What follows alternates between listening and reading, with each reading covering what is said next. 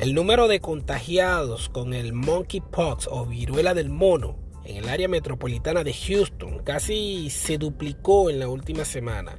Esto según el Departamento de Salud y Servicios de Texas.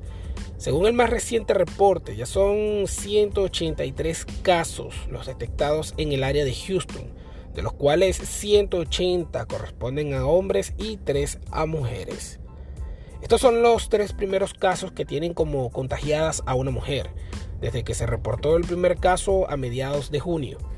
El pasado viernes las autoridades en Houston dieron a conocer que la ciudad recibió un lote de más de 5.000 vacunas, las cuales serán repartidas entre el condado Harris con 1.508 unidades y la ciudad restante con 3.516. Con esta cantidad se espera poder vacunar a unas 1.748 personas en la ciudad y a unas 754 en el condado Harris, dado que el esquema de inmunización requiere dos dosis.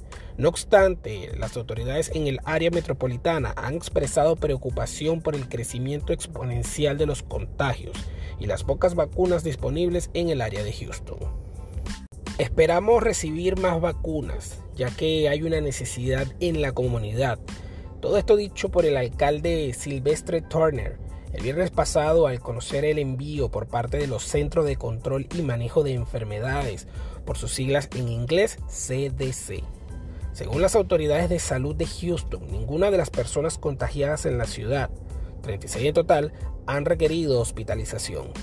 Otros 10 casos se han reportado dentro de los límites del condado Harris y 5 más están en otros condados de la región sureste de Texas. El área del estado con mayor número de casos es la de Dallas-Fort Worth, que registra a la fecha 89 contagios con este virus.